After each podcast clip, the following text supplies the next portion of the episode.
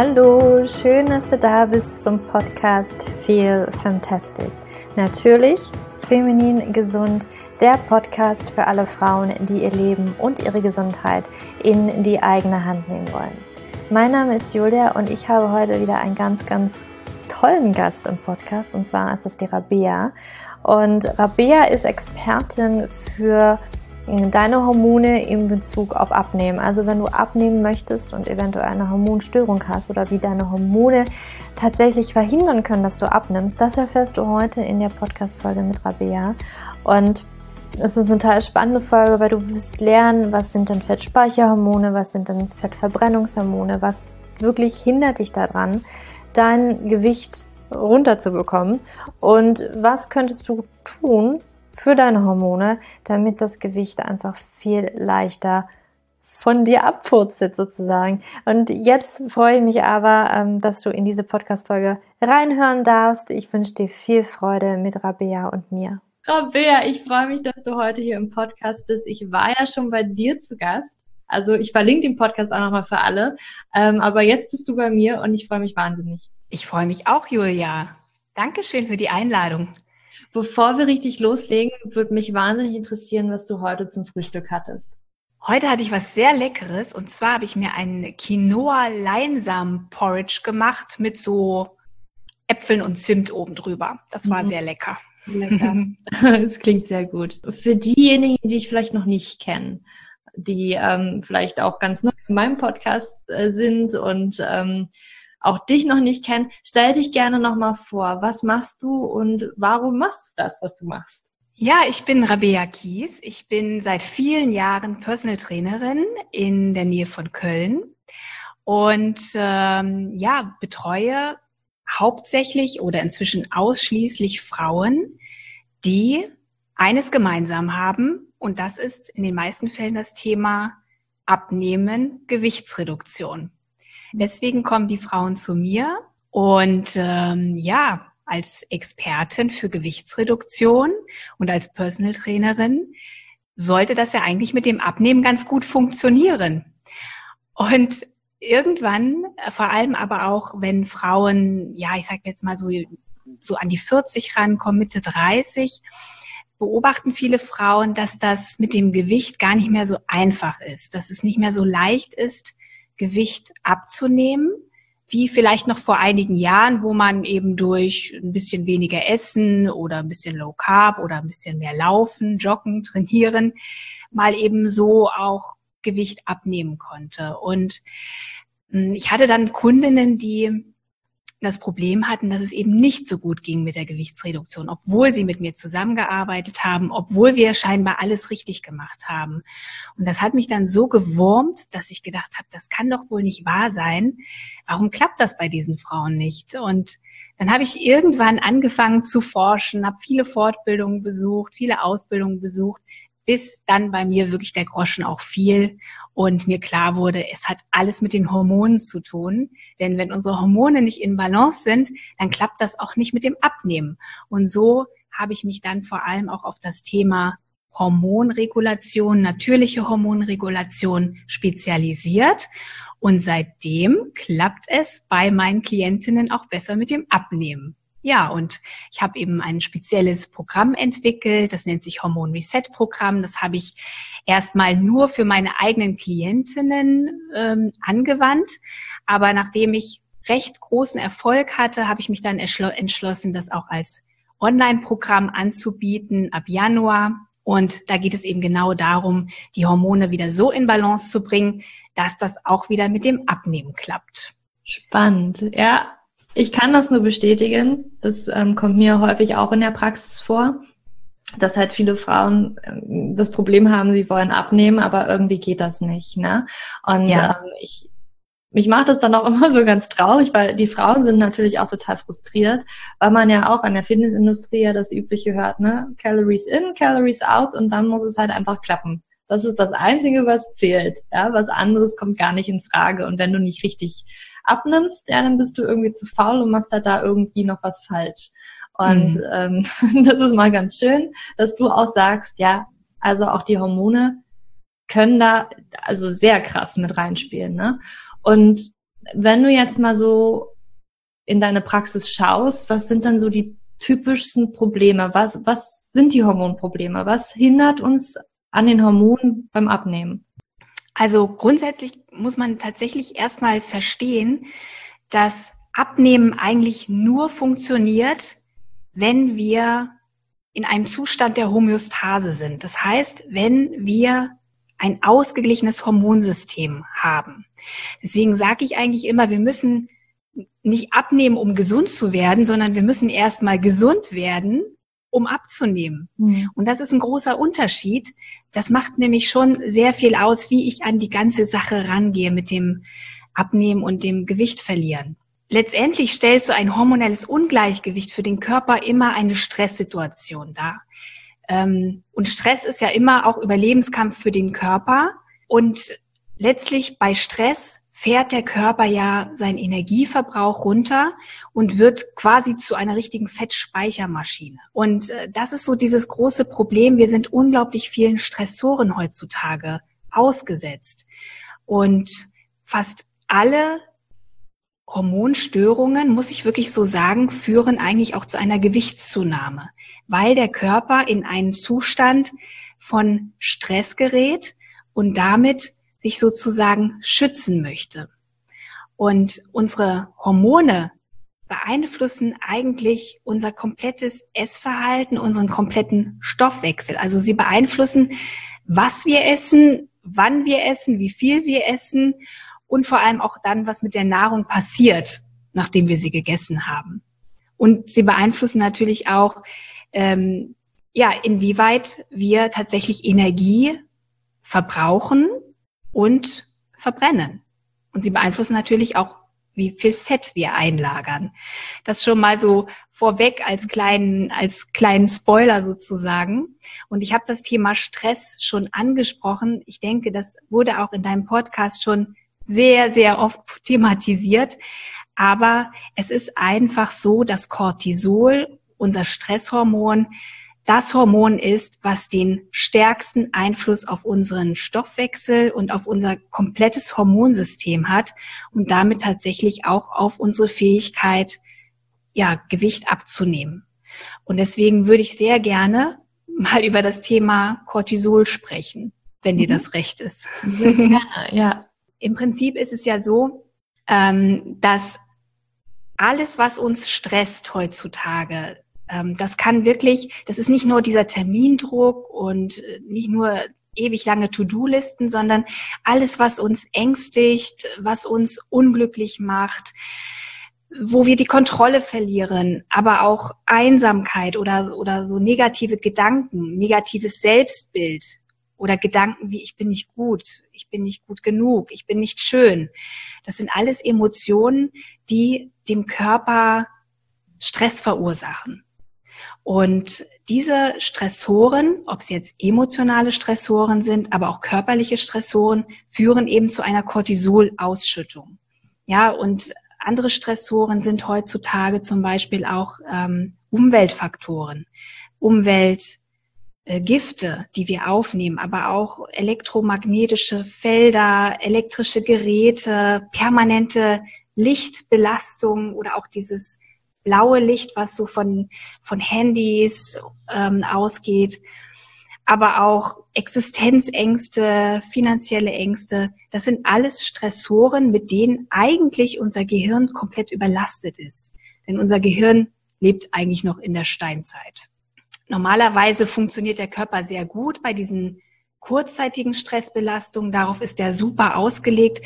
Aber diese Langzeitstressbelastungen, die führen dazu, dass der Körper ähm, Cortisol ausschüttet. Und Cortisol kennt unser Körper eigentlich immer nur aus sehr langanhaltenden Hungerperioden. Also als wir noch Jäger und Sammler waren, da war das ja total normal, dass wir mal phasenweise nichts zu essen gefunden haben.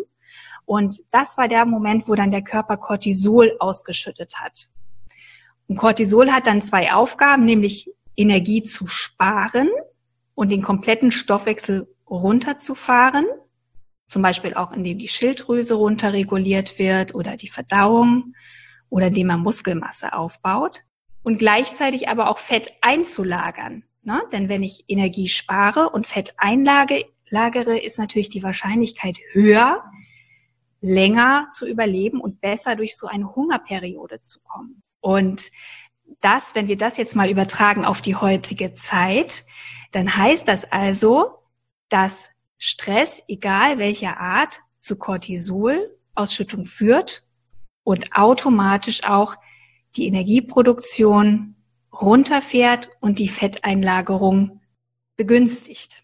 Und das können wir jetzt eben auch auf unser Gewichtsproblem übertragen. Ne? Denn wenn ähm, ich abnehmen möchte, aber extrem viel Stress ausgesetzt bin, welcher Art auch immer, dann wird das schon mal schwierig. Ne? Und ähm, hinzu kommt natürlich auch, dass Cortisol, unser Stresshormon, einen wahnsinnigen Effekt auch auf alle anderen Hormone hat. Zum Beispiel haben wir ja das Hormon Leptin, das ist unser Hungerhormon, ähm, beziehungsweise unser, und eigentlich ist Leptin unser Sättigungshormon, das sozusagen ähm, immer dann anzeigt, wenn die Zellen satt sind, wenn genug Fett in den Zellen ist.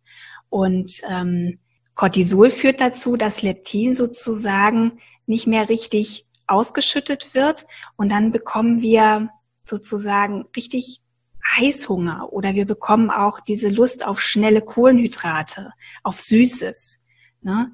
äh, weil wir wollen ja ganz viel wertvolle Energie aufnehmen und möglichst schnell und effektiv.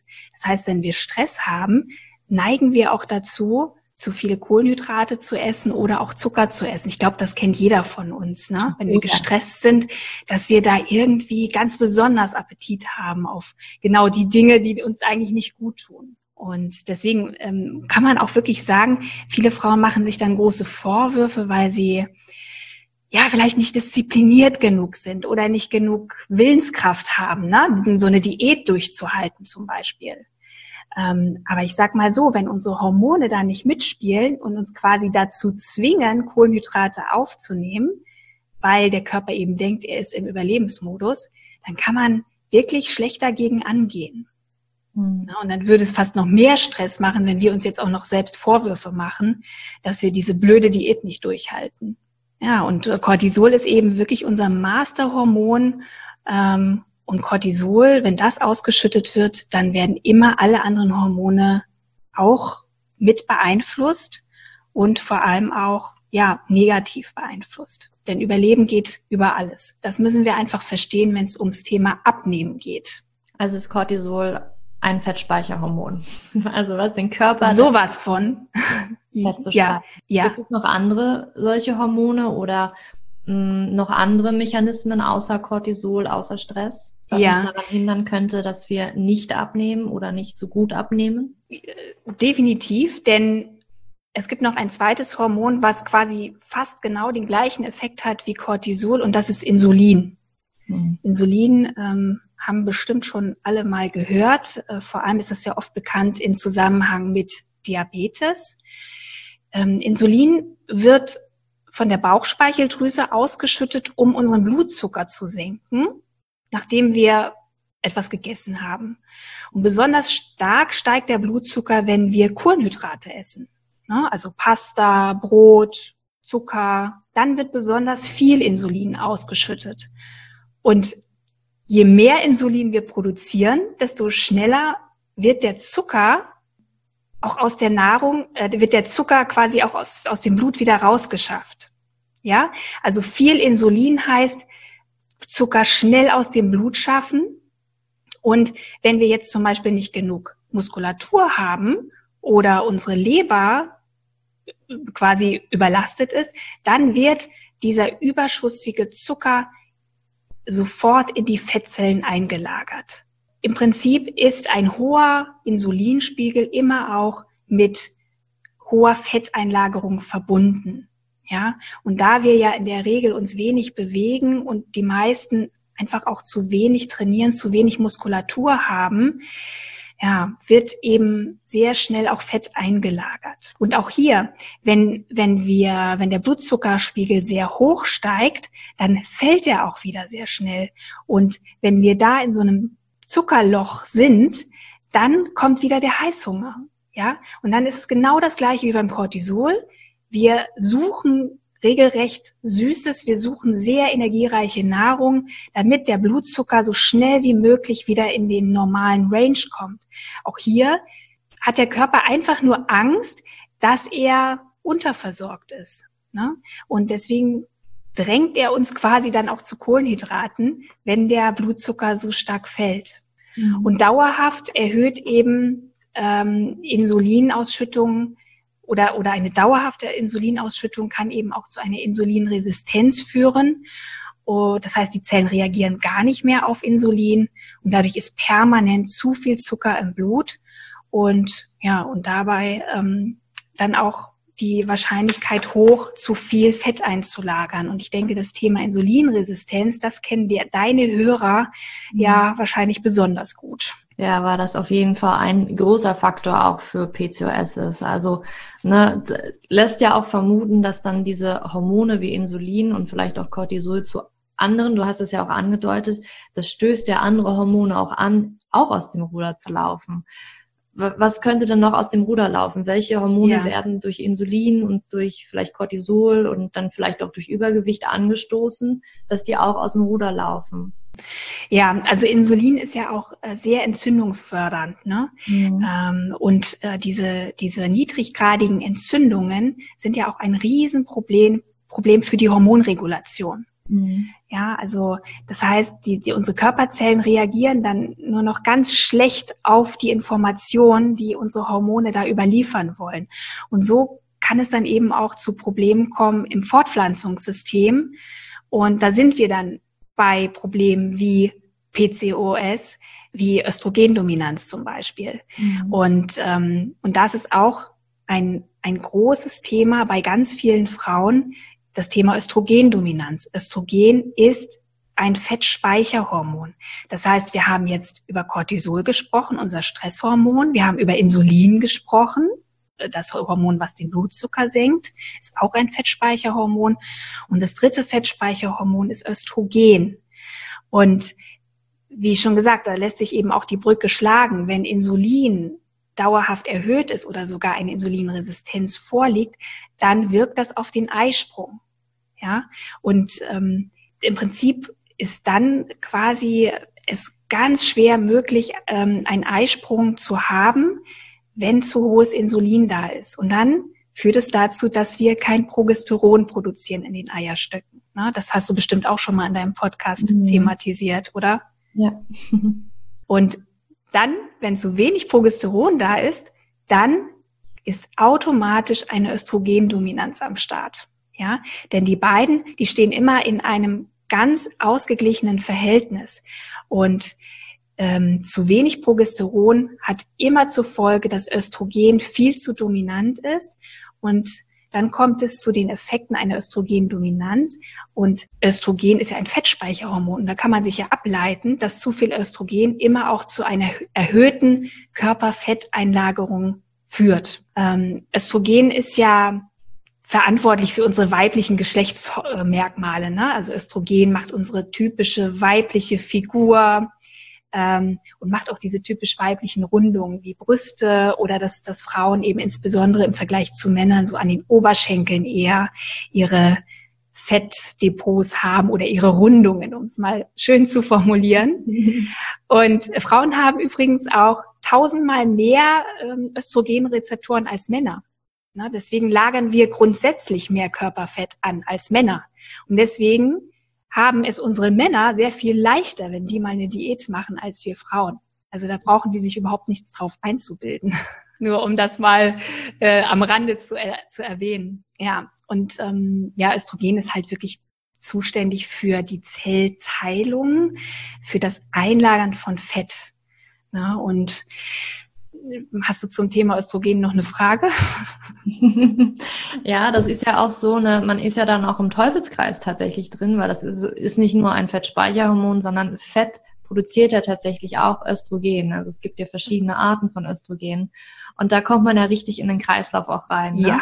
Wenn ich Oh, übergewichtig bin, ne, weil ich eine Östrogendominanz habe, ähm, bin ich aber gleichzeitig auch vielleicht gleich in den Kreis Kreislauf drin, dass meine Fettzellen auch vermehrt ähm, Östrogen auch wieder produzieren.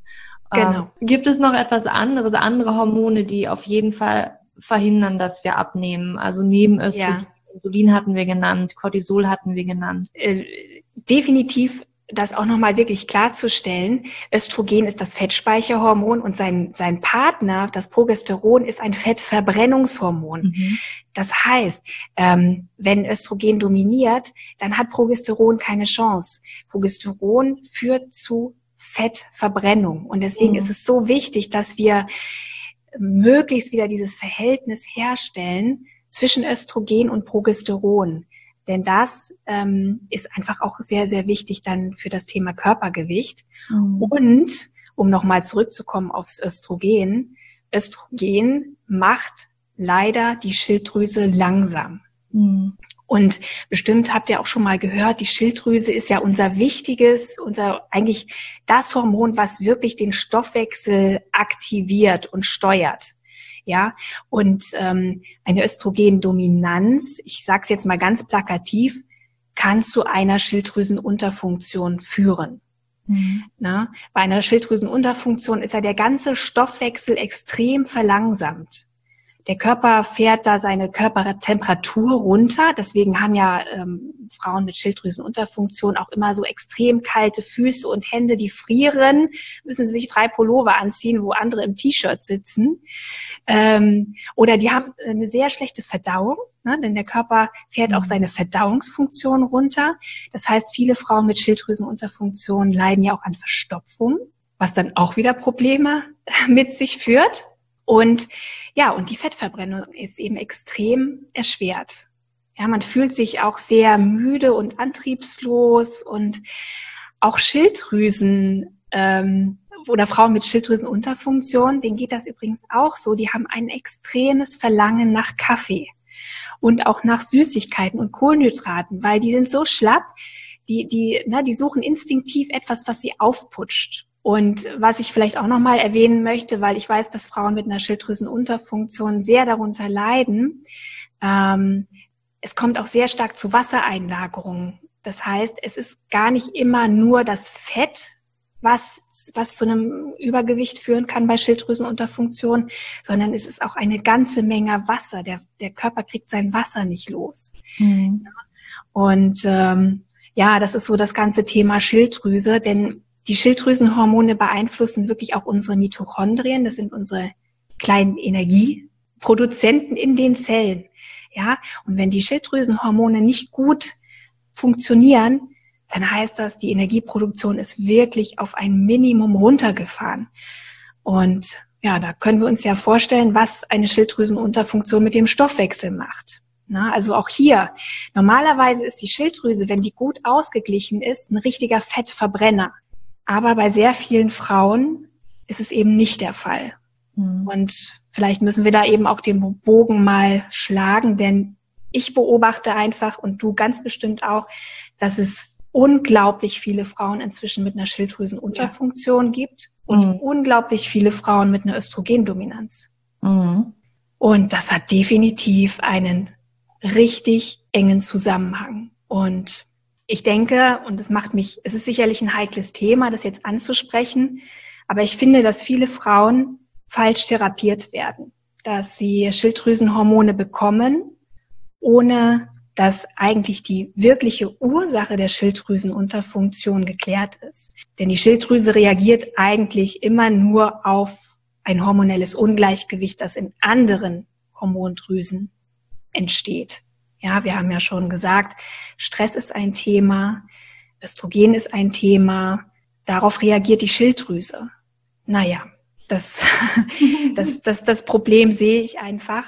Deswegen ist es so unglaublich wichtig, denke ich, weil das so extrem zunimmt, uns mit der Östrogendominanz auseinanderzusetzen und zu überlegen, was können wir tun, um diese, ja, um diesen Einfluss von Östrogen, Insulin und Cortisol ja, einfach zu, zu lindern, ne? weil ich glaube wirklich, wir drehen uns sonst im Kreis. Mhm. Und es ist ja nicht nur das Thema Gewicht, sondern es ist ja das Thema überhaupt das ganze Wohlbefinden, das hormonelle Gleichgewicht ist ja von diesen Hormonen abhängig. Und das Gewicht ist ja immer nur ein Symptom. Und das möchte ich auch nochmal betonen. Gewichtszunahme ist ein Symptom. Es hat immer eine Ursache. Und an der Ursache müssen wir arbeiten. Und das ist für mich das hormonelle Gleichgewicht. Ja, das ist, glaube ich, das Grundproblem in der Schulmedizin. Also ist ja nicht nur bei Schilddrüsenproblematiken so, sondern einfach äh, ne, auch wenn wir jetzt eine Östrogendominanz hätten, dann ne, mit den Geschlechtshormonen stimmt was nicht. Ähm, da wird ja auch, also da wird ja Nonplusultra ist ja die Pille sowieso, ne? Oder halt, ja, wenn es mit Insulin äh, nicht klappt, dann mit Metformin. Also es wird halt immer irgendwie Medikamente oder Hormonersatzstoffe. Aber ja, die Ursache, wie du so schön sagst, die, die bleibt. Ne? Und eventuell, und das sehe ich auch sehr kritisch, machen wir damit ja auch Dinge, also verschlimmern wir Dinge noch, weil wir ja so weiterleben, wie wir nun mal leben, was überhaupt vielleicht uns erstmal in diese Hormonmisere gebracht hat und packen da jetzt irgendwie noch ein Medikament oder Hormonersatzstoff rauf und der soll das jetzt irgendwie so regeln. Aber ja, da wird das Symptom wahrscheinlich unterdrückt, es wird ein Pflaster raufgeklebt, aber dann sind wir auch abhängig von Medikamenten, brauchen vielleicht dann auch das nächste Medikament, weil irgendein anderes Symptom noch dazu kommt. Ähm, ja, Teufels, Teufelskreis wirklich, in dem wir da reingeraten. Und was können wir denn jetzt tun, wenn wir halt wirklich diese Ursache angehen wollen? Was, ähm, was hat sich in deiner Praxis bewährt? Was wäre so der erste Schritt vielleicht für Frauen, die wirklich sagen, okay, ich würde es jetzt natürlich schaffen und ich glaube, dass ich, also ich möchte die Ursache angehen. Was wäre der allererste Schritt? Ja, da komme ich gleich auch definitiv versprochen drauf zurück. Aber über ein Thema möchte ich noch sprechen und das zielt auch natürlich in die Richtung, was können wir tun. Einen genauso großen Einfluss wie die Hormone hat übrigens auch unsere Muskulatur auf die Fettverbrennung. Das dürfen wir nicht vergessen. Denn auch unsere Muskulatur bestimmt ja, wie effektiv unser Stoffwechsel funktioniert. Und je mehr Muskelmasse ich habe, desto mehr Kalorien verbrenne ich, desto mehr Energie verbrenne ich. Ja, und, und mit ausreichend Muskulatur ist ja die Wahrscheinlichkeit auch sehr viel geringer, wieder Gewicht zuzunehmen, zum Beispiel, nachdem ich abgenommen habe. Und das kennen ja viele. Ne? Also abnehmen ist ja manchmal gar nicht so schwer, für einige Frauen schon, aber bei manchen klappt das. Und ähm, vielleicht auch mit sehr hohem Aufwand oder mit sehr hoher Kalorienrestriktion. Und bei vielen ist es auch vorrangig Wasser, was erstmal aus dem Körper rausgeht. Aber sie nehmen auch relativ schnell wieder zu. Und das ist ja das Problem vieler Menschen. Das Abnehmen ist vielleicht noch machbar, aber die allermeisten, das haben ja auch zig Studien schon gezeigt, nehmen eben nach einer gewissen Zeit wieder zu und haben dann ihr Ursprungsgewicht wieder drauf. Und das ist, weil letztendlich die, ähm, die Hormonbalance gar nicht hergestellt wurde. Und am Ende ist die Muskulatur, weil sie eben auch so ein, so ein riesiges Fettverbrennungsorgan ist, extrem wichtig. Und deswegen möchte ich vielleicht auch schon mal als ersten Schritt anführen, Bewegung ist wichtig und Training ist wichtig. Ähm, ich weiß, dass das jeder weiß. das ist ja auch oft der erste Schritt, den viele machen. Die fangen dann an zu, zu trainieren. Aber es ist wirklich wichtig und vor allem ist es wichtig, es nicht nur mal ein, zwei Monate zu machen, sondern dauerhaft. Ähm, Bewegung ist eigentlich die effektivste Form, das Hormonsystem in ein gutes Gleichgewicht zu bringen. Und ich rede da auch noch gar nicht von Training, sondern einfach nur von Bewegung. Ähm, wir haben einen Bewegungsapparat und der will bewegt werden. Ja, also wir sind darauf ausgelegt, täglich viele ähm, Kilometer zurückzulegen, äh, wenn wir mal an unsere steinzeitlichen Vorfahren denken. Und das tun wir nicht mehr. Also mein allererster Tipp ist, beweg dich täglich und mach eine schöne, große Runde durch den Wald, mach einen schönen Spaziergang, nutz deine Mittagspause, um zu gehen. Denn das ist auch wirklich nachgewiesen, dass moderate Bewegung, einfach auch spazieren gehen, den Insulinspiegel und die Insulinsensitivität extrem gut beeinflusst. Ne? Also Bewegung ist wichtig und das Training natürlich, vor allem Muskeltraining, Muskelaufbautraining, um die Muskulatur ähm, aufzubauen, weil die Muskulatur äh, verbraucht extrem viel Energie. Mhm. Und die brauchen wir eben auch, um Fett zu verbrennen. Ja, und ich weiß auch, dass manche Frauen, wenn die jetzt das äh, Ziel haben, abzunehmen, es auch übertreiben mit dem Thema Training. Ähm, das, davor möchte ich warnen. Also zu viel Training, Übertraining produziert sehr viel Stresshormon. Und wir wissen ja, das haben wir jetzt eindringlich erklärt, dass Cortisol, dass unsere Stresshormone zu Fetteinlagerungen führen. Mhm. Und deswegen immer in einem moderaten Rahmen. Ähm, Was bedeutet ohne dass es, also ich sag mal, ähm, ich glaube, dass das jeder selbst ganz gut auch einschätzen kann. Ähm, ich glaube, wir spüren relativ schnell, wenn wir einfach zu viel machen. Ähm, aber um vielleicht einfach eine feste Größe zu geben, ich würde jeden Tag einen Spaziergang machen, gerne eine halbe Stunde, das wäre optimal. Ähm, und ich würde dreimal die Woche ähm, Krafttraining machen, etwas für die Kraft. Ja, mhm. und das können kurze Workouts sein. Sehr effektiv ist das HIT-Training, High Intensity Intervall Training.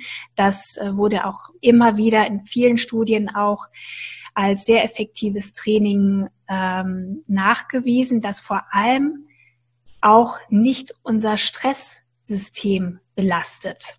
Ne? Wenn jetzt jemand ein Problem hat mit Burnout oder Nebennierenschwäche, dann müssen wir ein bisschen aufpassen. Es kann sein, dass diese Frauen erstmal gar kein großes Training machen sollten. Ne? Ich glaube, das hast du auch schon mal thematisiert bei dir im mhm. Podcast, sondern einfach nur äh, sanfte Bewegungsformen, entspannende Bewegungsformen wählen, so wie Yoga oder eben spazieren gehen. Mhm. Das heißt, ähm, wir müssen immer im Blick haben, schalten wir Cortisol an durch unser Training oder nicht. Ne? Mhm. Und das kann jeder auch, glaube ich, individuell mal so ein bisschen für sich selbst beurteilen. Oder wie siehst du das? Ja, ich habe eine Frage zum High-Intensity-Training. Was mhm. wäre da für dich eine optimale Länge? Ah, ja, ist, also ich mache mal einen Vorschlag. Ich würde sagen, 30 Sekunden Belastung, 60 Sekunden Pause. Und wie lang insgesamt das Training, wenn ich einmal so ein ich, Training mache? Ja, ich würde dann sagen, also man kann das ja auf sehr unterschiedliche Art und mhm. Weisen machen. Man kann zum Beispiel das ähm, im Ausdauerbereich anwenden. Wir wissen ja, dass langanhaltende Ausdauertrainings wie moderates Joggen oder Stepper oder Crosstrainer Cortisol eher anhebt. Mhm. Und ähm, das ähm, HIT-Training ist eine schöne Variante. Und zwar kann ich zum Beispiel, wenn ich draußen trainieren möchte, äh, Bergaufläufe machen oder Treppenläufe. Mhm. Das heißt, ich habe eine Belastung von circa 30 Sekunden, wo ich dann einen schönen Berg hochlaufe und ich lasse mir eine Minute Zeit, den Berg wieder runterzugehen. Dann wieder 30 Sekunden Bergaufsprint und wieder runtergehen. Oder äh, das kann zum Beispiel auch sein, so, so, so Step-Ups auf eine Bank, Sitzbank. Ne? Immer rauf, runter, rauf, runter, 30 Sekunden. Dann mache ich eine kleine Pause und dann wieder. Also ich kann auch draußen sehr schön das anwenden. Es ist halt nur wichtig, dass ich nicht zu ähm, gleichbleibend diese Ausdauerbelastung durchführe. Und im Krafttraining ist es dann zum Beispiel so, dass ich zum Beispiel 30 Sekunden lang äh, Kniebeuge mache und eine Minute Pause mache. Mhm. Dann mache ich 30 Sekunden Liegestütze, vielleicht auf Knien und mache dann wieder meine Pause. Na, und dann kann ich mir zum Beispiel vier Grundübungen nehmen. Kniebeuge, Liegestütze, äh, vielleicht eine, ein Plank und eine Rückenübung. Die führe ich 30 Sekunden lang aus und mache jedes Mal eine Pause. Und wenn man fortgeschritten ist, kann man durchaus auch mal so sechs bis acht Belastungssätze durchführen. Am Anfang reichen vielleicht auch erst mal drei oder vier. Ich kann auch mit einer Übung anfangen. Und natürlich, je fortgeschrittener ich bin, desto kürzer kann ich dann auch mal die Pausen gestalten. Dann müssen es nicht mehr 60 Sekunden sein. Dann können es ja vielleicht auch 40 Sekunden sein. Aber diese individuelle Belastung, die muss man für sich selber immer mal so ein bisschen schauen. Wie fühle ich mich? Bin ich nach dem Training total ausgepowert und kann den ganzen Tag mich nicht mehr bewegen? Das werden zum Beispiel dann eben auch Frauen beobachten, die erschöpfte Nebennieren haben. Die werden sehr schnell spüren, dass es viel zu viel ist. Mhm. Aber wenn ich trotzdem nach dem Training noch Energie, energetisiert bin, wenn ich gut drauf bin, dann ist es für mich auch eine gute Belastung. Mhm. Sollte Energie geben, das finde ich immer wichtig, wenn wir trainieren. Es sollte nicht komplett auspowern und ich fix und fertig davon sein. Das ist, denke ich, gerade für die Hormonregulation nicht so optimal. Mhm. Wenn ich äh, super gesund bin, super gesunden Stoffwechsel habe und keinerlei Probleme, dann kann ich auch mal richtig powern. Aber das ist ja in der Regel bei unseren Klientinnen nicht der Fall. Ja, ich frage nur deswegen, weil ich das halt sehr häufig auch beobachte, dass ähm, vor allen Dingen dieses HIT-Training ähm, mit sehr kurzen Pausen und dann auch für eine sehr lange Zeit betrieben wird. Mhm. Und an sich ist es ja eigentlich als ein kurzes Workout gedacht, oder? Oh ja. Ja, absolut. Mhm. Und ähm, daher frage ich, ne, sind's, wie, wie lange sollte es sein? Zehn Minuten, 15 Minuten, 20 Minuten? Ja, also als Anfänger. Ich denke, ich denke äh, nicht länger als zehn Minuten. Ja, das ist das und das beobachte ich, dass es halt wirklich 20 und mehr Minuten. Also es gibt ja YouTube-Videos, da kannst du eine halbe Stunde so trainieren, du kannst 45 äh, Minuten so trainieren und das sehe ich halt auch als sehr problematisch an, wo ich dann sage, also in dieser Form ist Hit und wenn du es dann auch noch dreimal, viermal die Woche machst, so intensiv, dann ist das schon echt fordernd für den Körper. Und wenn dann Absolut. der angeknackst ist, also, ne? Ja, also da, das möchte ich wirklich, da möchte ich wirklich darauf hinweisen. Ich, mir ist lieber, ähm, also ich muss manchmal auch meine Klientin richtig ausbremsen. Also ich, meine Aufgabe ist es häufig zu sagen, nein, du machst weniger. Weil wir wissen ja, dass es nichts bringt. Und dann kämpfen wir gegen unsere eigenen Hormone. Wir meinen es eigentlich gut. Wir wollen besonders viel trainieren und besonders effektiv. Aber äh, wir erreichen genau das Gegenteil. Okay, ja, danke, dass du das nochmal Ich kenne ja auch zum Beispiel viele meiner Kolleginnen, äh, wo man ja denken würde, ach, die sind Trainerinnen, die wissen ja genau, was sie tun. Ähm, die viele Trainerinnen haben äh, Hormonprobleme. Ja, weil sie es übertreiben. Und es ist einfach diese Stressbelastung, diese Cortisolausschüttung, ähm, die sorgt dafür, dass also ein Übertraining tatsächlich unser Hormonsystem so richtig schön in die Knie zwingen kann. Mhm. Und äh, gibt ja auch viele Trainerinnen, die, die auch äh, Burnout gefährdet sind, ne? die, die mhm. Probe Probleme haben mit den Nebennieren und natürlich dann auch mit allen anderen Hormondrüsen. Mhm. Das haben wir erklärt, dass das eben immer auch eine Konsequenz hat. Was können wir da noch ich, tun? Ja, ähm, wenn wir uns jetzt diese Fett, äh, Fettspeicherhormone anschauen, dann haben wir ja Cortisol und Cortisol heißt wenn ich Cortisol vermeiden möchte, Cortisolausschüttung, ich muss an meinem Stress arbeiten. Ja, ich muss schauen, dass ich Stress nicht nur reduziere äh, im Sinne von das Training richtig anpassen, sondern mein ganzer Lebensstil sollte darauf ausgerichtet sein, meinen Körper zu entlasten. Und da ist eben, ja, ich sag jetzt mal, äh, Selbstfürsorge ein ganz großes Thema. Ja, was tue ich für mich? Was tue ich für meine Entspannung? Ja, sorge ich gut für mich? Ähm, sorge ich dafür, dass ich ausreichend schlafe? Denn Schlaf ist ein großes, großes Thema beim, beim Abnehmen. Ähm, es ist ja eigentlich auch eine gute Nachricht. Ne? Das heißt, dieses Thema Abnehmen im Schlaf ist doch genial eigentlich, ne? Mhm. Also es ist viel effektiver, mal jeden Abend so um zehn, um elf ins Bett zu gehen, als fünfmal die Woche Hit-Training zu machen rein fürs Fett, fürs, für die Fettverbrennung. Und das ist doch eine super Nachricht, oder? Definitiv, ja. Werden sich doch viele freuen, lieber eine Runde länger schlafen und einmal weniger trainieren. Ja.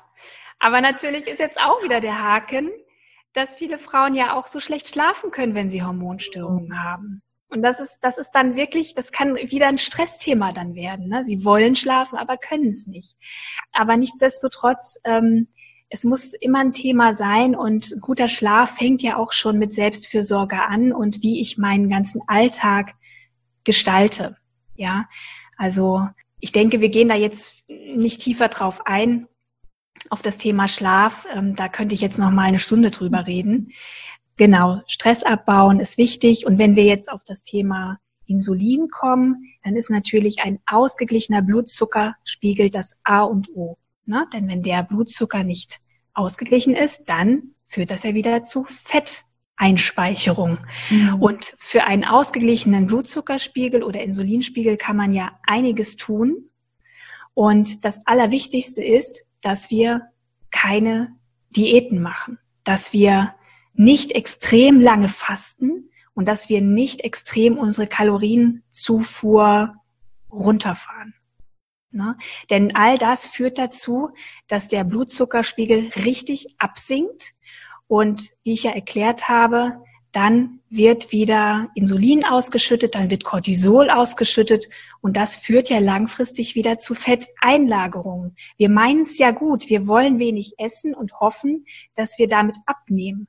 Und kurzfristig funktioniert das ja sogar manchmal, aber eben nicht langfristig. Und wenn wir unser Hormonsystem ausgleichen wollen, wir müssen wir Cortisol und Insulin in den Griff bekommen. Und ähm, den Blutzucker ausgleichen, da gibt's ja ganz viele Strategien. Wichtig ist auf jeden Fall, dass wir gute Fette essen. Und zwar nicht zu wenig, denn gute Fette geben dem Körper immer das Signal, also wenn der Körper gut mit Fett versorgt ist, ne, dann denkt der Körper, er ist sicher. Ja, wenn, wenn wir gute Fette essen, dann ist das eine Quelle für viel Energie für den Körper und das Schöne ist, Fett beeinflusst kaum den Insulinspiegel. Also ganz, ganz minimal. Und das ist ja auch so, eine, so, so ein Fehldenken, was viele haben und was sich natürlich über Jahre, Jahrzehnte in die Köpfe eingebrannt hat. Fett macht Fett. Das ist aber nicht so, mhm. weil die, es, wir müssen uns ja anschauen, was, wie reagieren die Hormone auf das, was wir essen. Und wenn wir wissen, der Insulinspiegel bleibt ganz entspannt, wenn ich Fett esse oder wenn ich auch in Maßen Eiweiße esse. Dann ist also das Risiko, Fett einzulagern, sehr viel geringer. Aber das Risiko, wenn ich Kohlenhydrate esse, ist sehr viel höher, dass der Insulinspiegel steigt. Also unterm Strich heißt das, möglichst wenige Kohlenhydrate und wenn dann gute Kohlenhydrate aus echten Lebensmitteln ja, gute Fette aus Avocado, Olivenöl, Leinöl und gute Eiweiße, möglichst ähm, ja aus, aus pflanzlicher Quelle und natürlich gerne auch ähm, aus tierischer Quelle sind sie einfach besser aufzunehmen für den Körper. Na, das sind so Eier oder ja mageres Fleisch oder Fisch und aus pflanzlicher Quelle eben dann auch Linsen, Nüsse, Samen, Saaten. Das ist sehr wichtig und ähm, wirklich schauen, dass wir regelmäßig essen, dass der Blutzucker nicht so sehr absackt. Ne? Ich weiß, das intermittierende Fasten ist ein großes Thema gerade, ähm, aber bei einer Hormonstörung hm. sehe ich nicht, dass wir fasten sollten. Ja, und, und auch wichtig, nicht zu viel snacken. Ne? Also viele Frauen, die sich gerne mal dann äh, verbieten wollen, weniger zu essen, die haben ja trotzdem Hunger. Ne? Der Körper sucht sich seine Energie und dann fangen die an, hier mal ein Müsli-Riegel zu snacken oder da ein paar gesunde Datteln oder was auch immer oder Obst, ja. Und das führt aber immer dazu, dass der Blutzuckerspiegel wieder ansteigt. Ja? Der wird immer wieder getriggert. Deswegen, ich sage gerne, iss lieber drei gute Hauptmahlzeiten, wo wirklich alle ähm, alle ähm, Nahrungsgruppen dabei sind, also Fette, Eiweiße, Kohlenhydrate, Ballaststoffe und versuch mal zwischen den Mahlzeiten möglichst wenig zu essen oder nichts zu essen, dass da wirklich mal eine Pause entsteht, weil da kriegen wir die Insulinsensitivität auch wieder besser hin. Hm, das fällt aber natürlich den meisten relativ schwer da mhm. nicht zu snacken. Was wäre denn, wenn man halt wirklich Hunger hat? Dann ist ja wahrscheinlich auch nicht gut, wenn ich jetzt mir den Snack total verbiete und dann mit Magen Absolut. Äh, im Büro sitze, weil das ja auch wieder Stress bedeutet. Was wäre denn so ein optimaler Snack? Ja, da, das ist gut, dass du das sagst. Ich möchte nicht, dass wir uns das verbieten. Also wenn der Körper nach Hunger, äh, also wenn der Körper Hunger hat oder wir, wir das Gefühl haben, ich brauche jetzt Energie, ähm, dann sollten wir auch was essen. Ne? Weil sonst haben wir ja wieder diesen Stress, den wir nicht wollen und äh, diesen Blutzuckerabfall. Und dann natürlich eher zu Snacks greifen, die eben den Blutzuckerspiegel nicht so steigen lassen. Und das sind eben fettreiche und eiweißreiche Snacks oder ballaststoffreiche Snacks. Also wir versuchen eben nicht diese typischen Kohlenhydrat-Snacks zu essen, so wie Müsli-Riegel oder eine Scheibe Brot oder sowas, sondern sehr gut sind da natürlich, ähm, was ich schon erwähnt habe, ähm, Nüsse, Samen und Saaten. Man kann sich zum Beispiel mal so ja, vielleicht so ein paar Cracker selber basteln oder backen, nicht basteln, äh, die ich zum Beispiel zusammen mit einem Apfel esse. Obst ist ja auch super gesund. Ich bin auch Obstfan. Und wenn du gerne Obst isst, dann äh, empfehle ich immer, erstmal vielleicht eine Handvoll Mandeln zu snacken, bevor ich dann den Apfel esse. Ja, mhm. weil äh, wenn ich erst Eiweiß und Fett esse, dann heißt das, ähm, dass meine, mein Insulinspiegel nur ganz langsam ansteigt und natürlich damit auch mein Blutzuckerspiegel. Und wenn ich dann noch einen Apfel esse, dann habe ich so einen schönen sanften Anstieg. Mhm. Aber wenn ich jetzt zum Beispiel nur einen Apfel esse, dann ähm, ist das einfach wieder ein Ticken zu viel. Ne? Dann steigt der Blutzucker wieder ein, Stück, ein Stückchen zu steil an. Und viele haben ja auch das Gefühl, wenn sie einen Apfel essen, dass sie nicht richtig satt sind ne? oder schnell wieder Hunger bekommen. Oh ja. Aber ich, ich wette, wenn man das mit einer guten Eiweißquelle kombiniert, also mit ein paar Walnüssen oder mit ein bisschen Mandelmus, ist ja auch super lecker, ähm, dann wird das besser funktionieren. Ja, oder man kann natürlich auch als Zwischenmahlzeit mal so einen Joghurt essen welche Form auch immer. Also wer, die Veganer werden dann Kokosjoghurt essen oder vielleicht auch mal ein Schafsjoghurt. Das finde ich immer sehr lecker.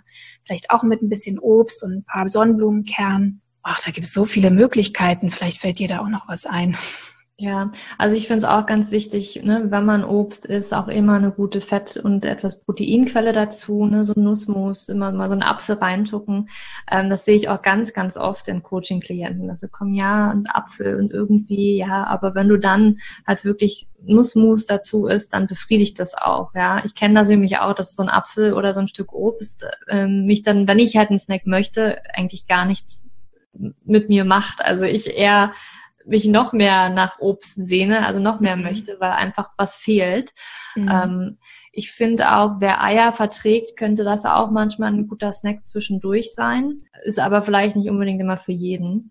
Ähm, ja, also es gibt unglaublich viele Snacks. Da hast du, hast du schon einige genannt. Ja, und was natürlich auch sehr wichtig ist, auch nochmal zu bedenken, der Körper, der misst im Prinzip so seinen Bedarf immer daran, wie gut er mit Nährstoffen versorgt ist.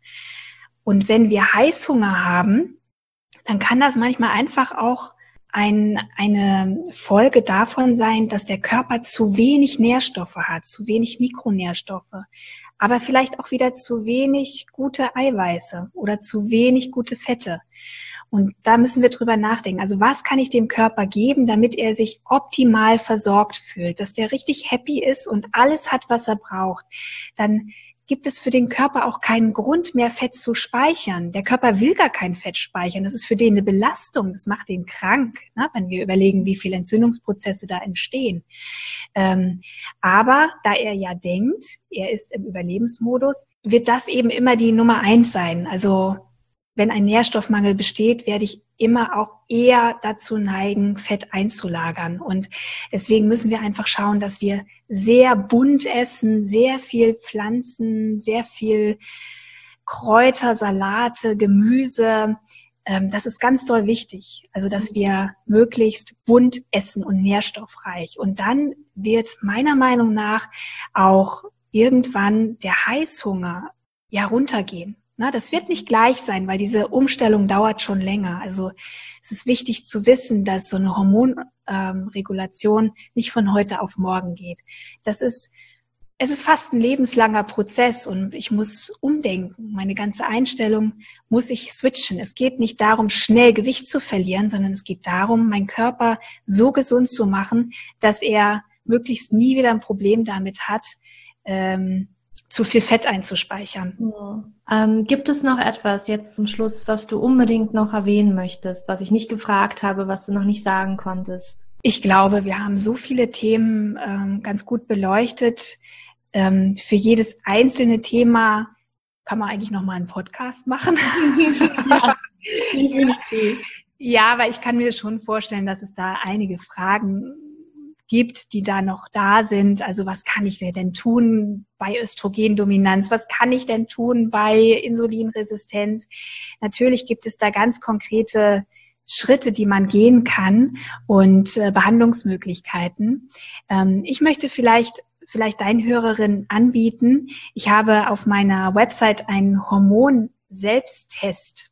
Mhm. Und ähm, dieser Selbsttest klopft äh, fünf wichtige Hormone ab, die für eine Gewichtszunahme beziehungsweise für eine Fetteinlagerung zuständig sind. Und da kann man selber mal herausfinden, welches Hormon bei mir aus dem Gleichgewicht geraten ist und was ich vielleicht auch dagegen tun kann. Mhm, ja? Super. Ja, verlinke ich auf jeden Fall in den Show Notes. Vielen, vielen Dank. Ja, sehr gerne. Mm, zum Abschluss würde ich ähm, gern noch fragen, ob du vielleicht einen Buchtipp für uns hättest. Ähm, welches nehme ich?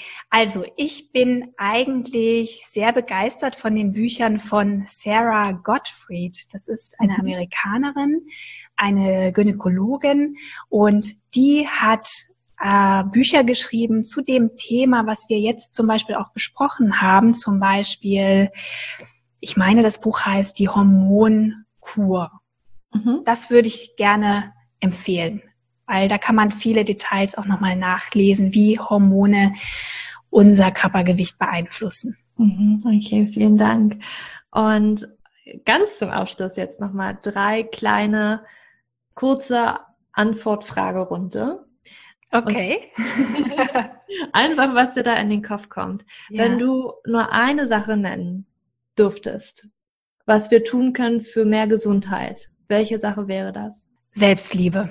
Mhm. Uns selbst wertschätzen und uns selbst ähm, Gutes tun wollen. Das mhm. ist die Grundlage für alles. Und eine Sache für ein erfüllteres Leben. Mm, mehr nach den eigenen Werten und Bedürfnissen leben.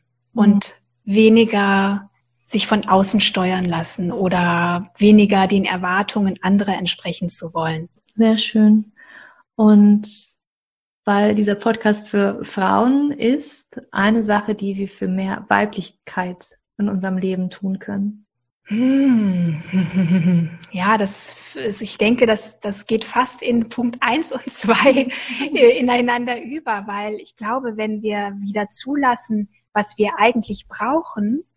Und ähm, wenn wir wieder mehr auf unsere Bedürfnisse hören und weniger uns stressen lassen von dem Außen, ich glaube, dann finden wir ganz automatisch wieder zu unserer Weiblichkeit zurück. Das ist zumindest meine Hoffnung. nee, das hast du sehr schön gesagt. Gibt es denn etwas, was äh, ich und die Zuhörer für dich tun können? Oh. also wenn, wenn ihr mögt, ähm, ich, ich weiß nicht, wenn euch das interessiert. Ich ab Januar starte ich mein Online-Programm, äh, mein Hormon Reset Online-Programm, ähm, wo es darum geht, die Hormone so in, in Balance zu bringen, dass ähm, Gewichtsreduktion wieder möglich ist, dann kommt gerne dazu. Ich habe eine Warteliste, ihr könnt euch da gerne eintragen, wenn euch das interessiert. Und ja, ich würde mich natürlich freuen, wenn ihr vielleicht auch mal bei meinem Podcast vorbeischaut, Hormon Reset. Ja, vielen, vielen Dank, Rabea. Wo finden wir dich dann? Kannst du noch mal vielleicht ganz kurz äh, sagen, wie deine Website heißt, wie du auf Instagram heißt, damit wir dich auch wirklich finden? Ich verlinke das natürlich auch in den Show Notes, aber manchmal möchte man ja gerade schon sofort gucken. Ja, sehr gerne. Also meine Website heißt rabea-kies.de, K-I-E-S-S, rabea-kies.de und bei Instagram bin ich zu finden über rabea.kies.hormoncoach, wenn mich nicht alles täuscht. ja, ich genau. packe das in die Show Notes. Und dann bedanke ich mich bei dir, Rabea, dass du heute dir die Zeit genommen hast, in den Podcast zu kommen und vielen, vielen Dank auch für die ganzen Infos. Also wirklich, es war ja voll gepackt. Vielen, vielen Dank dafür. Ich glaube, da haben wir ganz viel rausziehen können. Also ich auf jeden Fall. Es war mir eine Freude. Danke, Julia. Bis ja. bald. Mm, Wahnsinn, es war super spannend mit Rabea über Hormone und Gewichtsreduktion zu sprechen. Ich finde es immer wieder spannend, was Hormone in deinem Körper anrichten kann und wie wenig wir Frauen tatsächlich auch darüber wissen, was in unserem Körper vor sich geht und wir uns versuchen da abzuquälen und irgendwie tut sich auf der Waage nichts oder an Hosenbund. Und ich fand es mega spannend, dass Rabea mit uns darüber gesprochen hat und so auch die ganzen Tipps gegeben hat, wie wir unsere Hormone in den Griff bekommen können, wie wir besser abnehmen können. Und ich hoffe, dass du auch ganz viel rausziehen konntest. Alle Infos zur Podcast-Folge findest du auf jeden Fall in den Show Notes. Alles, was wir erwähnt haben, findest du in den Show Notes und natürlich auch das Programm von der Rabea, die Internetseite von der Rabea. Und ähm, ja, wenn dir diese Podcast-Folge gefallen hat, dann freue ich mich über eine 5-Sterne-Bewertung bei iTunes. Wenn du Fragen oder Anregungen hast oder vielleicht neue Podcast-Themen, schreib mir gerne eine E-Mail. Die E-Mail-Adresse findest du natürlich auch in den Show Notes. Und komm mich gerne auf Instagram besuchen und schreib heute auch unter den heutigen Post dieser Podcast-Folge gerne, was du vielleicht aus dieser Podcast-Folge mitnehmen konntest. Jetzt wünsche ich dir aber einen wunderschönen Tag oder Abend, je nachdem, wann du diese Podcast-Folge hörst und für dich umarmt, deine Julia.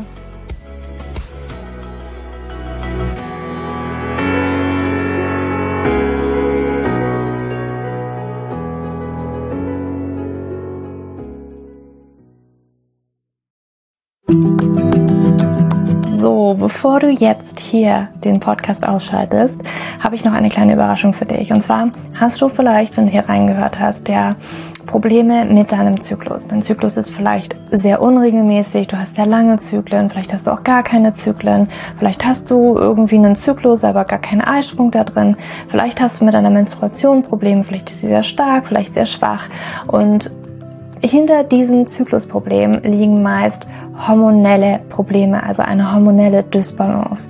Und ich habe herausgefunden, dass es meist vier Haupthormon-Dysbalancen gibt.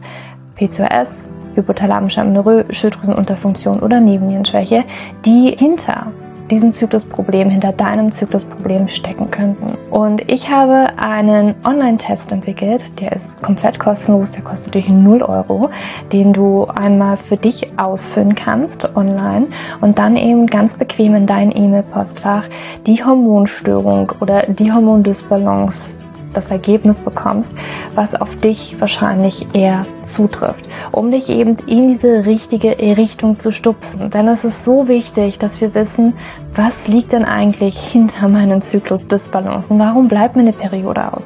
Die Ursachen können so unterschiedlich sein, aber je nachdem, was wirklich die Ursache ist, dürfen wir auch immer ein bisschen anders daran gehen.